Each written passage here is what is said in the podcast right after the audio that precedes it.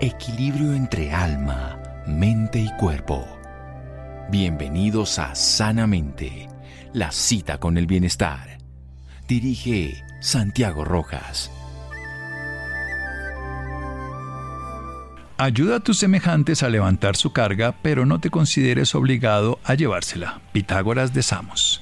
Buenas noches, estamos en Sanamente de Caracol Radio. Si alguna vez ustedes han tenido un familiar, un amigo, una pareja que se ha suicidado, el impacto de la noticia, el impacto de la pérdida, tiene matices no necesariamente similares al de otro tipo de pérdida, por una enfermedad, por un proceso natural de la vida. Y la posibilidad de experimentarlo de una mejor manera requiere de un acompañamiento profesional. Por eso vamos a hablar del duelo, del duelo de en los sobrevivientes de suicidio. Vamos a entender qué significa esto y de cómo enfrentarlo. Vamos a dedicar todo el programa al tema. Vamos a hablar con Maribel Rendón, ella es psicóloga clínica con estudios en psicotrauma e intervención en crisis individual y colectiva, formada en psicoterapias alternativas también, en terapia de pareja, proceso de duelo en niños, adolescentes, adultos, incluso tiene, es coautora de un libro que se llama De la mano con los niños, acompañamiento integral en el dueño infantil. Y ella tiene formación para el tema de hoy, que es el manejo integral del suicidio. Mi doctora Rendón, Maribel Rendón, buenas noches y gracias por acompañarnos. Buenas noches a todos, muchas gracias por, por la invitación y bueno, por hablar de este tema que, que es tan profundo, sin duda. Bueno, ¿qué es esto? Sin duda. ¿Qué, es esto del duelo en los sobrevivientes de suicidio? ¿A qué se refiere? Bueno, pues digamos que es una nominación que viene precisamente de, de, que el duelo por, por suicidio hace parte de eventos profundamente traumáticos. Cuando superamos una situación traumática, una catástrofe natural, alguna circunstancia que, que rompe tanto la psique y, también el cuerpo, toda nuestra posibilidad de respuesta, pues hablamos de trauma y en la medida en que lo superamos, pues hablamos de la supervivencia o la sobrevivencia a ese trauma. Entonces, el suicidio o el duelo por suicidio, al encontrarse como dentro de, de, los pilares de, de los más fuertes traumas por muerte, eh, pues por eso se le llama sobrevivientes de suicidio a quienes tienen, tienen este tipo de duelo y este tipo de pérdida. Sí, es realmente traumático en ese sentido. ¿Qué diferencia habría con lo que al principio nombraba de una muerte predecible en el sentido de envejecimiento, enfermedad, e incluso frente a una muerte accidental, donde no es la persona misma la que infringe su, su muerte? Justamente eso, como que cuando los eventos son externos, pues de alguna manera, por supuesto, dependiendo del sistema de creencias de cada, de, de, cada familia, de cada persona, pues tendrá una lectura distinta, ¿no? Bueno, era su momento, eh, o, Dios así lo quiso, o en fin, lo, lo podemos como, como poner, poner afuera y un poco como en, como en un destino del que no tenemos control, pero en la medida en que, en que la percepción es que el otro así lo decidió, eh, y que en apariencia no hubo nada, ni siquiera su afecto, sus vínculos, su cercanía o, quienes sentíamos que éramos importantes eh, para el otro, lo fuimos en ese momento, pues entonces también el, el, pues digamos esa ruptura interna es mucho mayor, ¿no? No, no podemos atribuírselo a nada distinto que, que, que a esa misma persona que tomó la decisión de quitarse la vida. Entonces hay una diferencia grandísima. Los duelos por enfermedad muchas veces nos permiten incluso anticiparnos, ¿no? Prepararnos, verlo venir. Y esto como, como otras muertes intempestivas, pues, pues ya tiene una carga traumática y pues está la más grande sin, la más temor a equivocarme. Por eso vamos a dedicar este programa con Maribel Rendón a hablar de cómo acompañar, cómo favorecer ese proceso de reparación que ocurre después de la muerte de un ser querido a través de una muerte generada por suicidio. Seguimos aquí en Sanamente de Caracol Radio. Síganos escuchando por salud. Ya regresamos a Sanamente. Bienestar en Caracol Radio. Seguimos en Sanamente. Seguimos en Sanamente de Caracol Radio con una psicóloga clínica con especialidad y con formación en todo este tema que vamos a hablar, que estamos ya hablando, el tema del suicidio y específicamente del duelo en los sobrevivientes. Porque se puede considerar que ya es un trauma porque genera incluso la sensación de muerte, el deseo de muerte, la ideación, la mezcla de rabia, de culpa, y muchos sentimientos que seguramente nos va a hablar la doctora Maribel Rendón. Siga adelante, cuéntenos precisamente cómo es el acompañamiento, cómo podemos apoyar, cómo podemos permitir que se sane una herida de la muerte de un ser querido. Y recordemos que estamos hablando de sobrevivientes, las zonas familiares, las personas cercanas de alguien que ha incurrido en el suicidio. Sí, yo, yo precisamente pienso que, que el decir sobrevivientes hace que también le demos como la validez a la sensación que tienen aquellos que, que están atravesando este duelo. Entonces, eh, como es un duelo con características especiales y dentro de esas características, pues eh, una de las más relevantes sin duda es la culpa, eh, qué pudimos hacer, porque no nos dimos cuenta, eh, si nos hubiera dicho, si hubiera contado con nosotros, en fin, hay, hay, hay mucho de lo que sentimos que hubiéramos podido evitar que hace como que el peso sea sea mayor en este en este pues en este tipo de duelos.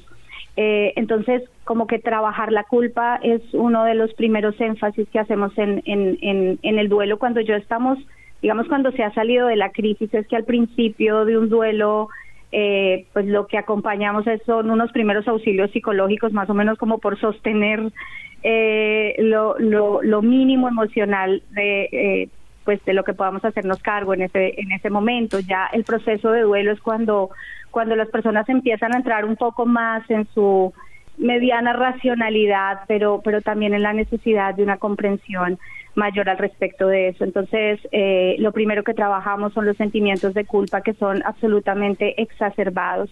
Y una de las maneras que, que digamos, ha sido importante eh, en, en, esta guía que, que le damos a los otros, pues es primero poder comprender qué pasaba, eh, qué pasaba en el otro y acá es fundamental y lo menciono siempre y las, las estadísticas pues en esto no mienten y es que eh, la mayoría de personas y la mayoría son eh, quizás el 90% de las personas que se suicidan lo hacen por enfermedad mental. Bueno, repita eso.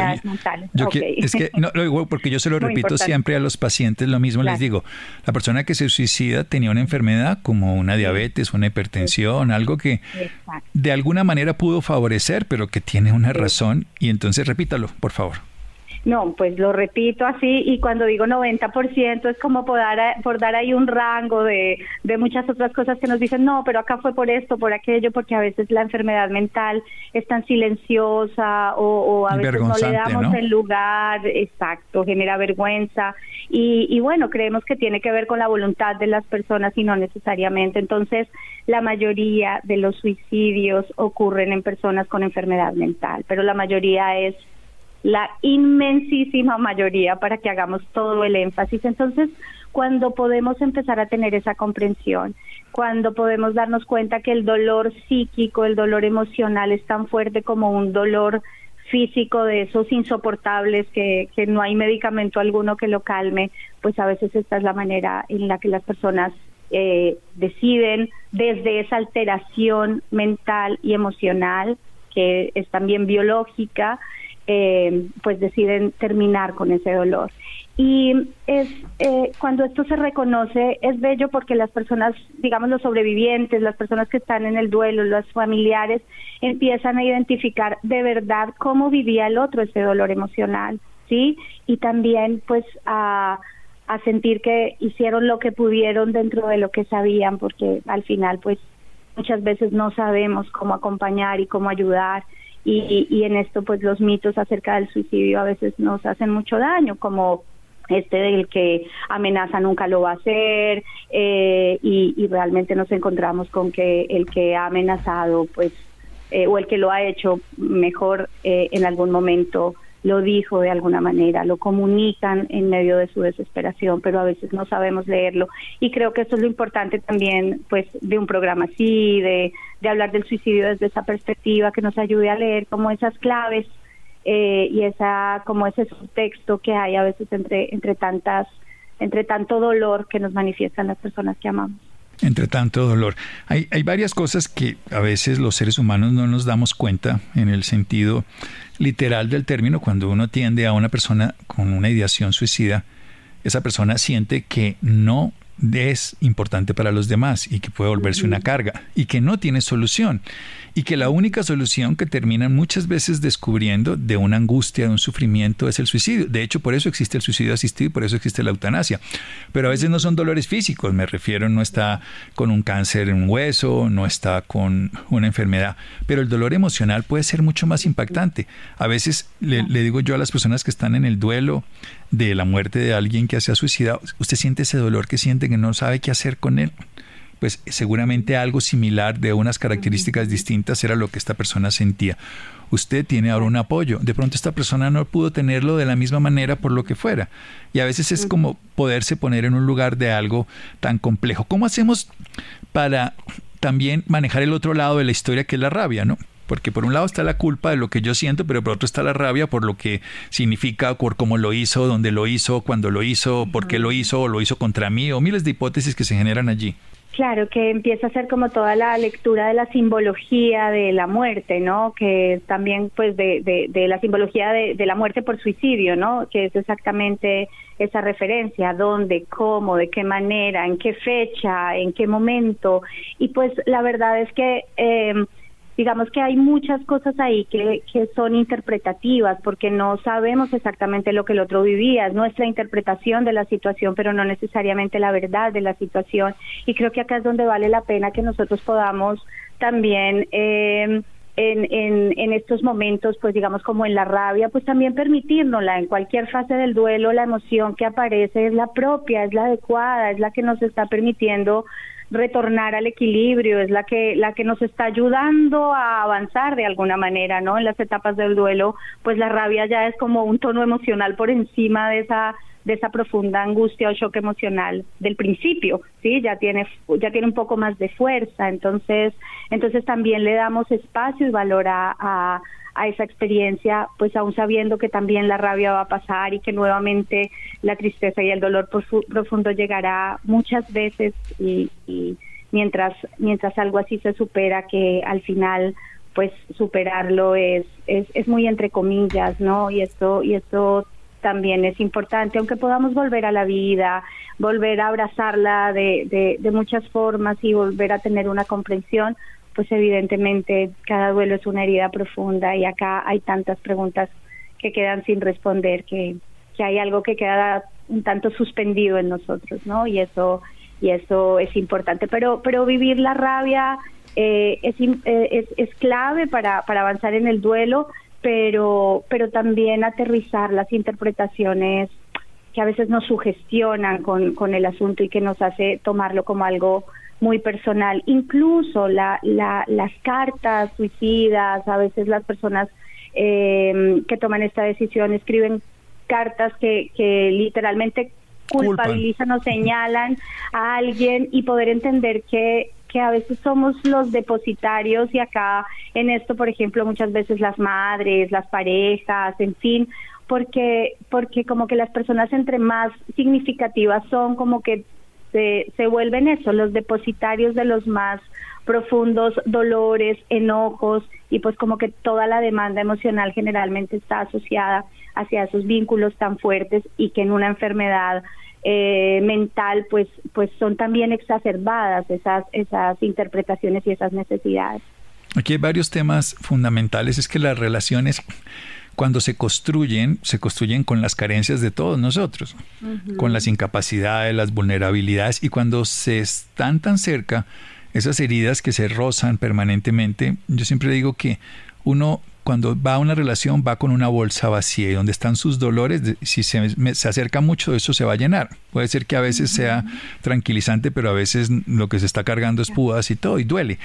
Y, y, uno tiene los, las relaciones de, de, cualquier índole cercanas, tienen muchas cosas bonitas, pero también tienen muchas cosas más dolorosas, que si a uno le insultan en la calle, se le olvida al minuto, pero si la relación es cercana, le hace mucho daño. Precisamente pongo todo esto ¿Cómo desmitificar todas esas peleas de los últimos 15, 20 años cuando ocurren estos sucesos? ¿Cómo, cómo no quedarse en los peros y los porqués y reconstruir un, vínculo saludable con el recuerdo, porque hay cosas rescatables, tampoco idealizado de perfección y tampoco pues incapacitante de destrucción?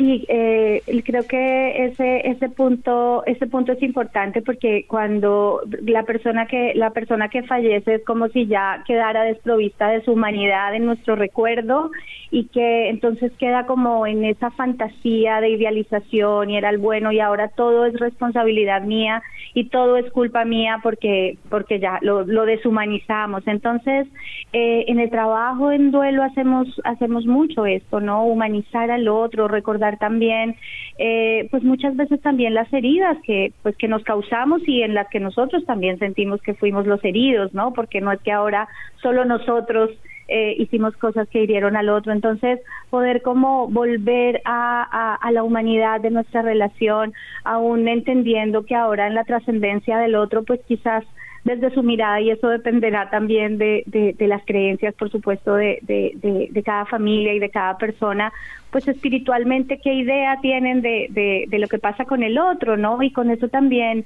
ayudamos mucho en esa gestión. Entonces, si yo siento que sí, que su, que su alma queda... Eh, de alguna manera conectada a la nuestra y que desde ahí podemos establecer algún tipo de, de conversación desde nuestro corazón, desde nuestra conversación espiritual, pues hay muchas cosas que se liberan ahí, que sanamos desde ahí y podemos también desde ese lugar incluso pues decir todo aquello que sentimos y todo aquello que, que, que, ahora nos damos cuenta que pudo ser doloroso, pero también tal vez todo aquello que nos dolió.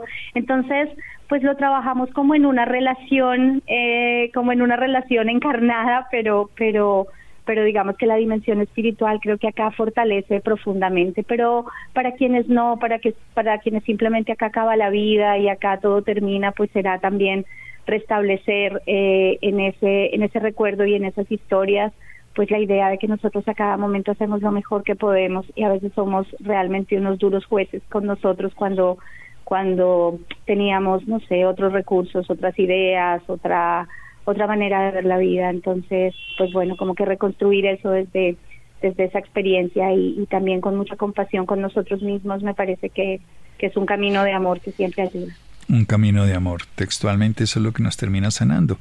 Nos duele la pérdida porque nos duele el amor, lo tenemos que sanar con amor. Un amor comprensivo, así no entienda lo que hizo, y un amor compasivo en el sentido de saber que estaba enfermo. Seguimos aquí en Sanamente de Caracol Radio. Síganos escuchando por salud. Ya regresamos a Sanamente. Bienestar en Caracol Radio Seguimos en Sanamente. Seguimos en Sanamente de Caracol Radio. Maribel Rendón, psicóloga clínica con estudios en psicotrauma, y nos está hablando del tema del duelo, pero específicamente los sobrevivientes de suicidio, de esas dos grandes realidades que se presentan. Por un lado, la culpa, la culpa y se puede en este proceso entender que el duelo no se supera como decir ya pasé quinto de primaria y no vuelvo nunca a repetirlo, sino que se aprende a vivir, se aprende a sanar, se reconstruye un vínculo, se sana una herida, pero eso se tiene que hacer desde la honestidad, desde no sobredimensionar quién era en ninguna de las dos direcciones, ni los vínculos, ni quedarse solo con las experiencias dolorosas de los últimos años, ni con las experiencias falsas de equilibrio, sino con la humanización. Somos seres humanos aún desprovistos de cuerpo y lo que hacemos en un vínculo de un proceso sano de, de, sanar una herida de un duelo es reconstruir un vínculo donde podemos rescatar el sentido, pero también tenemos que evitar juzgarnos tanto a nosotros como aquella persona que incurrió en esa acción, porque el 90 o más probablemente, ya hay estudios incluso colombianos de neurociencia donde se ve que hay alteraciones cerebrales en las personas que se suicidan. Hay una valoración que, que es diferente a la que seguramente tenemos. Hay una cosa que es sencilla. Todos tenemos un instinto de supervivencia que nos garantiza no hacernos daño pero ese instinto se pierde. A mí me gusta explicar esto desde la neurociencia en otro lugar totalmente diferente, pero tal vez cuando una, cuando una madre, yo siempre le digo este ejemplo, y ojalá si alguien lo está escuchando y le pueda servir, y no sé si la doctora lo conoce, pero hay una cosa que se llama el núcleo accumbens, que es un núcleo que hace que las madres cuando están embarazadas al final del embarazo estén dispuestas a morir por su hijo y a sentir un sentimiento infinito de gratitud por la vida de él las mujeres que no logran hacer ese cambio biológico, que no ocurre en algunas, pueden llegar a tener lo que se llama depresión postparto e incluso ignorar a su hijo y no querer ni tener ningún afecto con él, a pesar de que sea su hijo. Esta madre que estaba llorando por su hijo no entendería ese sentimiento de una mujer que estaría en una depresión postparto, pero sabe que alguna le pasó. Entonces es lo mismo, en una depresión postparto no hay ningún tipo de, afecto, de afecto, de sentimiento, o sea, porque hay un daño neurológico, no porque la madre no quisiera quererlo, es que no puede quererlo. Lo mismo le pasa a esta persona, no es que no quisiera suicidarse, es que no puede vivir y, y suicidio termina siendo una solución. Por eso a veces tenemos que ser compasivos y comprensivos. Adelantémonos para otro lado. ¿Qué hacemos con esa otra persona que se queda solo, sola, doctora, que no quiere saber nada de nadie, que se encierra en una habitación, por ejemplo, en la habitación del difunto o que se hace un acto totalmente de negación, pues, pues vamos para el otro lado, en este caso, y se esconde o, entra en sumisión allí no, y no acepta ningún tipo de ayuda, los familiares lo llaman a uno, mi mamá no sale del cuarto, nadie no puede entrar, no quiere saber nada.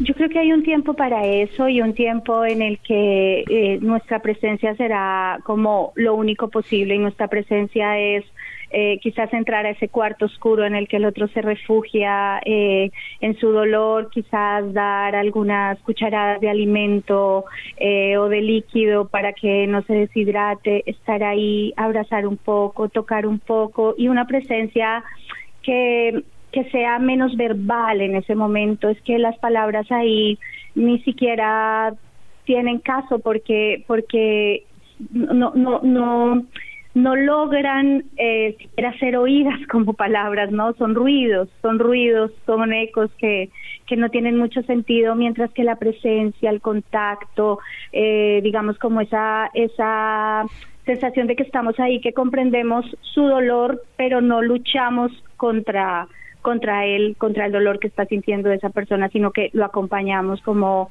eh, de, una manera también de mucha presencia, mucha contención. Eso sería en un primer momento y puede ser una primera etapa en el duelo como, como de unos, de unos primeros días. Entonces yo lo que diría es como que no hay que alarmarse tanto, pero sí estar muy presentes, porque también en el suicidio en el suicidio ocurre también un jalón a la muerte de las personas que quedan, de los sobrevivientes de suicidio, también también puede aparecer un jalón a la muerte. Y si además estamos hablando de que quizás la persona que, que se suicidó eh, lo más probable es que tuviera algún trastorno mental y nosotros somos su familia, pues no pudiéramos desconocer tal vez el hecho de que nosotros también tengamos una predisposición a ello y que el trauma del suicidio pudiera detonar o disparar esa predisposición. Entonces, también va a ser importante verlo desde, desde, esa, desde esa perspectiva y, y, acompañar también desde ahí. Entonces, en un primer momento, contención, presencia, eh, tocar, cuidar al otro desde a veces esos cuidados físicos, eh, de alimento y demás, y, y ya luego vamos como en la medida en que vemos que el, que el otro como que ya va va quedando más en su en su como en su verdad pura de, de listo como como cuando pasamos no a la aceptación porque es una última etapa casi pero pero por lo menos sí al reconocimiento de la realidad porque al principio estar ahí es es un es, es un estado de negación de no, esto no pasó, esto no pasó. Entonces, cuando ya empiezan a, a, reconocer la realidad, esto sí pasó y tengo que poder afrontarlo, o sea, es, es, es como que eso también surge de, de justamente toda esa, toda, toda esa supervivencia que, que, que nos acompaña, ¿no? Entonces, ahí ya podemos entrar y a, acompañar desde otro lugar, pero, pero yo particularmente sí creo que los duelos por suicidio idealmente deben ser acompañados por profesionales de la salud. Sin duda. Eh, en, eso sí hago un énfasis porque en general pues para las es como estamos preparados pero yo, yo digo que una diarrea la puede manejar una mamá pero una apendicitis la tiene que manejar un cirujano, más o menos el ejemplo.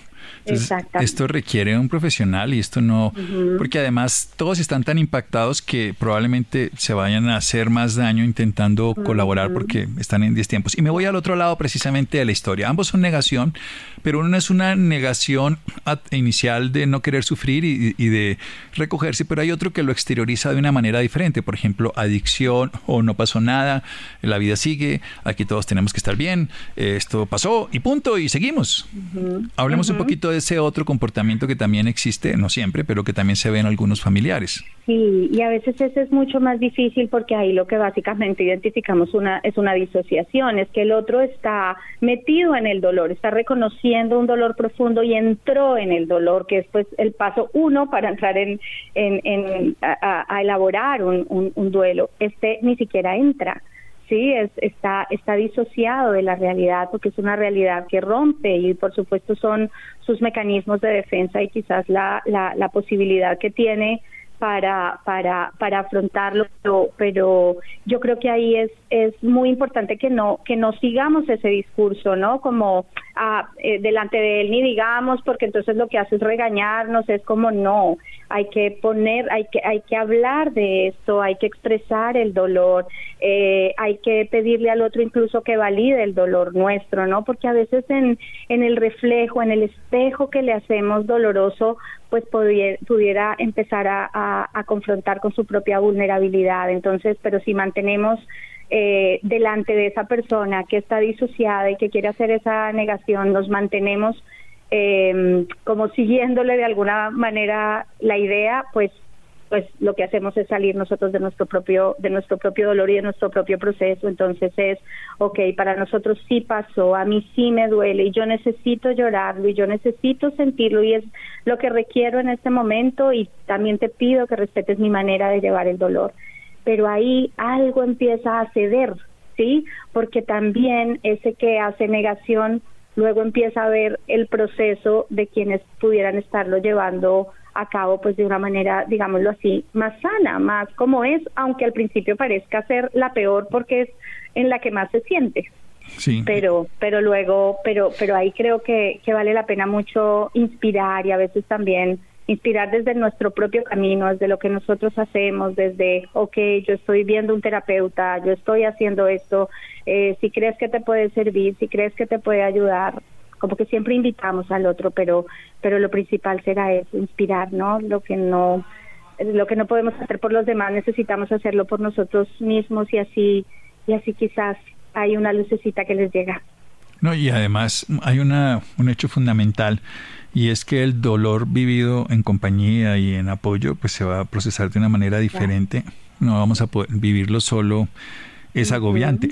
Esto es un, un tema que no se va a sanar con con una sola intervención, que requiere un proceso, porque hay heridas que se tocan, hay un proceso que además requiere como cualquier fractura. Para mí esto es como una fractura físicamente. Yo digo, una fractura se requiere cirugía, que es un tutor, que es un acompañamiento, a veces requiere muletas, a veces requiere un yeso, pero requiere siempre un acompañamiento y a veces requiere muchas intervenciones durante mucho tiempo, no son tan fáciles y, si, y como bien decía, si es un, una, digámoslo, un patrón familiar de, eh, hay una posibilidad también de que aquel familiar pueda eh, llegar al mismo lugar, aquel hijo, aquel padre, aquel hermano, que tenga por alguna razón condiciones similares o ambientes familiares similares. A veces también el, contexto favorece porque hay muchos, no todos los suicidios son de un daño en el sentido neurológico, aunque la gran mayoría, sino algunos son impulsivos. Es el momento agudo de encontrarse en una situación límite, de ver a la pareja con otra y en un momento de, de intensa ira, dolor, se puede lograr. Ya para terminar, ¿qué tan importantes son los grupos de apoyo de los familiares en estas cosas? Ya trascendiendo a la consulta individual, que debe ser por un profesional, el apoyo del contexto familiar, pero también ya grupos que se crean de personas que están en condiciones similares. Los grupos de apoyo tienen esa como eh, esa identificación, ¿no? Compartimos el dolor, eh, compartimos la experiencia. Eh, son muy lindos estos grupos, por ejemplo, eso, de madres que han perdido a sus hijos, de hermanos que han perdido, o sea, como también a veces agruparnos como en, en, en esa similitud de, de las pérdidas eh, hace muchísimo bien porque compartimos experiencias, porque sentimos que ahí no hay juicio, que, que lo que nos está pasando le está pasando a otros también y, y yo los valido, los valoro profundamente. Me parece que igual eh, vale la pena que sean guiados y acompañados por algún profesional, pues para que tengan también como el favorecimiento hacia la, hacia pues hacia el retorno a, a, a un nuevo eh, equilibrio y a una nueva manera de llevar la vida y no como que sean como eh, agrupaciones solo para, para estar eh, digamos, inmersos en un dolor sin una, sin una nueva perspectiva, ¿no? Eso, eso, eso también me parece que, que es importante resaltarlo, pero, pero todo lo que sea trabajo con otros, camino con otros, eh, que, que, hayan tenido pérdidas similares y a veces que vayan un poquito más avanzaditos, que, que su pérdida haya sido eh, un tiempo más atrás y ya lleven algunos años y poder ver eso, cómo sobrevivieron a lo que nosotros hoy sentimos que está acabando con nuestra vida. Genial. Es una de las cosas más importantes que nosotros tenemos que entender es que no podemos solos, que necesitamos el apoyo profesional, pero también personas que están en el mismo lugar y nuestra capacidad para salir de un dolor tan grande se requiere un apoyo social, un apoyo profesional y nuestra disposición. Esa triada es la que funciona, así que los grupos de apoyo bienvenidos, aunque haya siempre alguien que tenga suficiente formación, o un profesional, un psicólogo, un psicoterapeuta, o un psiquiatra, un médico formado, un tanatólogo, en fin. Qué buen tema, María Maribel Rendón, qué buen tema que lo hayamos podido escuchar de su voz. Ella es la autora del libro, coautora de La mano con los niños, acompañamiento integral en el duelo infantil. ¿Dónde la podemos encontrar? ¿Su teléfono particular para consulta o una red social? Eh, bueno, mi, mi teléfono para consulta es 310-231-3569 y bueno, por ahora solo estoy haciendo consulta virtual porque ya la pandemia me sacó de Bogotá, así que que bueno, ya estamos en otras tierras, pero, pero, pero haciendo lo mismo y con el mismo amor. Muy bien, Maribel Rendón. 310-231-3569, 310-231-3569, psicóloga clínica con estudios en psicotrauma, intervención de crisis individual y colectiva y en el caso actual nos habló del duelo de los sobrevivientes de suicidio. Un abrazo Maribel y muchas gracias. Bueno, muchas gracias, un abrazo también a todos, feliz noche. Feliz noche, seguimos en Sanamente en un momento síganos escuchando por salud. Ya regresamos a Sanamente. Bienestar en Caracol Radio. Seguimos en Sanamente. Muy buenas noches para el doctor Santiago y muy buenas noches para todos nuestros oyentes. Hoy vamos a hablar de la malnutrición en los niños de nuestro país y por eso hemos decidido invitar a la doctora Claudia Sánchez. Ella, además de ser médica, es pediatra, es gastroenteróloga pediatra y por supuesto eh, tiene experticia en este tema del que vamos a hablar hoy. Además ella es la directora médica de Abot Colombia. Doctora Claudia, muy buenas noches y gracias por estar con nosotros en Sanamente. Muy buenas noches muchas gracias a ustedes por la invitación. Doctora Claudia, ¿por qué no empezamos como definiendo de qué hablamos cuando hablamos de malnutrición? Mira, es muy importante porque fíjate cuando nosotros hablamos de malnutrición, hablamos no solamente, hablamos de todas las condiciones que definen que el niño no tiene todo el potencial a nivel físico para lograr su desarrollo. La malnutrición tiene muchas formas, puede ser un bajo peso para la altura, puede ser un niño que tenga retraso en la talla para su edad, puede ser un bajo peso, pero también incluye aquellos niños que tienen sobrepeso y que tienen obesidad. Una cosa muy importante con la, con la desnutrición o con la malnutrición es el impacto que esto tiene en el desarrollo de los niños. Es decir, no es solamente una condición desde el punto de vista físico, sino cómo eso se refiere a tener menos recursos para lograr todo su potencial de desarrollo, tanto físico como emocional como académico, por ejemplo, ¿no? O sea que en este caso, doctora Claudia, estamos hablando no es de una talla menor o de una o no necesariamente mejor, sino como esa malnutrición nos habla es de no tener conciencia también de los alimentos que le estamos dando a los niños. Claro, tiene muchos factores, eh, muchas causales, la malnutrición en los niños y muchas formas de expresarse desde el bajo peso, también como vos lo decías, desde la baja talla, pero una cosa muy importante es que una de las causas es que los niños no logren consumir la cantidad y la diversidad de alimentos que aseguren tener todos los nutrientes eh, que necesitan para su crecimiento. Entonces, ¿cuáles son las causas? Eh, claro, primero puede ser la, inseguridad alimentaria, que no tengan las condiciones económicas, pero una cosa que hemos eh, detectado es que la educación es un factor muy importante, el conocer cuáles son los alimentos que los niños necesitan, cuáles son los nutrientes entre proteínas, lípidos, carbohidratos, macro, micronutrientes, vitaminas, para que puedan tener un adecuado desarrollo y cómo hay que, por ejemplo, tener una dieta muy diversa para lograr tener el aporte de todos estos nutrientes se vuelven factores eh, pues desencadenantes de la malnutrición en los niños. Doctora, ¿cómo puede afectar la malnutrición al crecimiento, al desarrollo? Y se lo digo porque digamos que debe haber una etapa o hay una etapa mejor en donde los niños están en desarrollo, en donde su cerebro se está desarrollando, en donde su cuerpo se está desarrollando. Y si de pronto hay factores que implican la malnutrición, creería que se vería impactado también en ese desarrollo, ¿no? De acuerdo. Y es no solamente que no alcanzan el peso y que no alcanzan la talla que pudiera esperarse, sino que el, el estar con una malnutrición, porque a veces los niños pueden tener un peso adecuado, pero tener un déficit, por ejemplo, de vitaminas, de micronutrientes, anemia, no les permite, por ejemplo, alcanzar todos los logros académicos. Y esto en el largo plazo es importantísimo, porque los niños cuando no alcanzan todo su potencial de desarrollo cognitivo, eh, también les pasa que no logran eh, todas las cosas académicas que hubieran tener y implica también que probablemente no van a tener todos los logros laborales a los que hubieran podido acceder si hubieran tenido una buena nutrición. Hmm. Digamos que esto es un poco hablar de que un niño bien nutrido es nutrir el capital humano que tenemos nosotros para el futuro, ¿no? Quizás a veces vemos a los niños desde pequeño ya consumiendo productos ultraprocesados o quizás con una gran cantidad de azúcar. ¿Esto también puede afectar? Todo. Eh, creo que la educación en nutrición es una cosa que va a ser fundamental en el abordaje del, problema de la malnutrición infantil. Eh, evitar los alimentos ultraprocesados, eh, evitar los alimentos con azúcares añadidos, por ejemplo, puede ser una, una condición que facilite o, que mejore la intervención a nivel nutricional.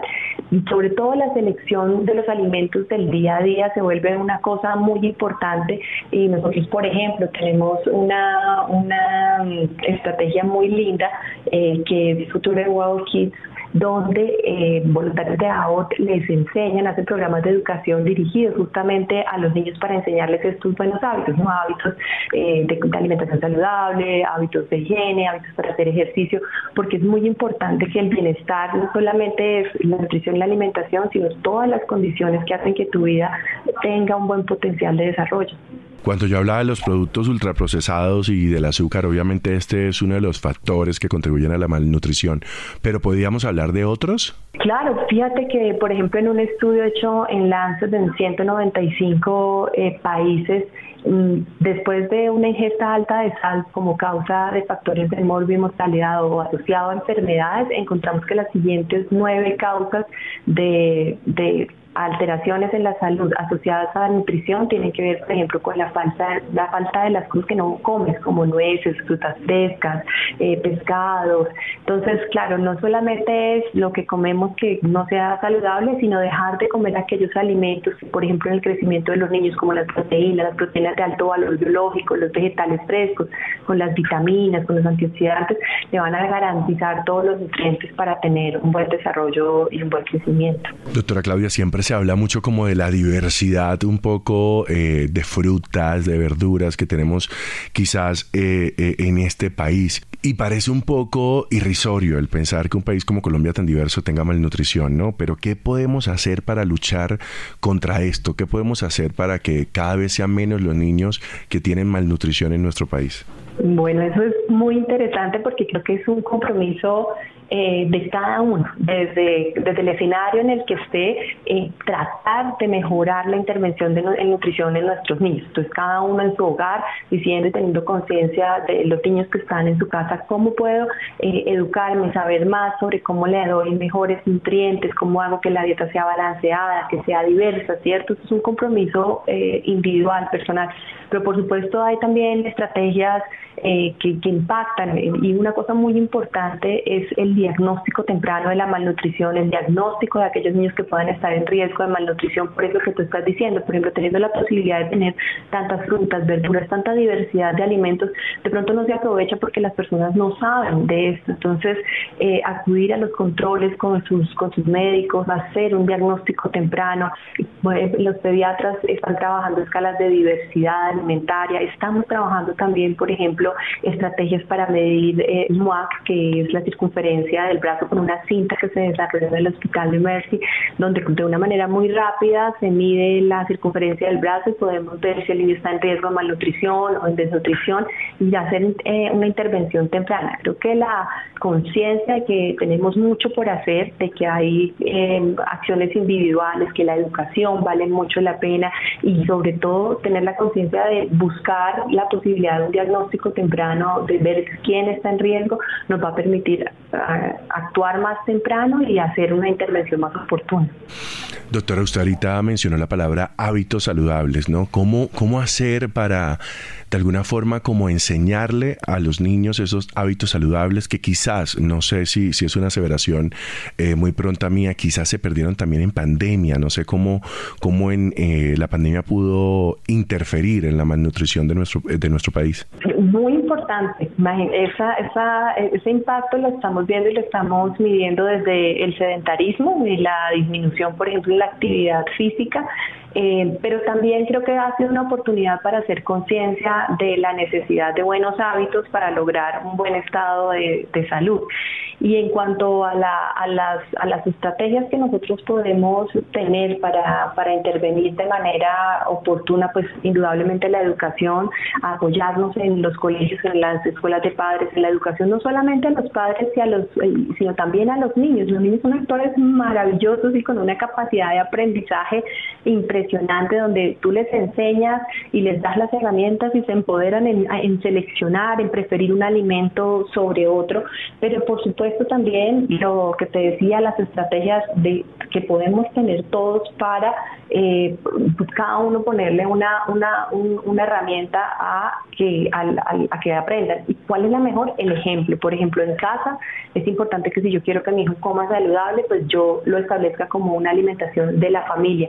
No se vale que el niño que comer frutas y ensalada y verdura y los adultos no. Por ejemplo, eh, yo quiero que el niño haga ejercicio, los padres deben hacer actividad física, también deben hacer ejercicio. Entonces el ejemplo es una de las principales herramientas para enseñar hábitos de vida saludable y no solamente porque se enseñan, sino porque además se apropian, ¿no? Entonces este papá que también empieza a hacer ejercicio, que empieza a comer saludable, es un beneficio para él.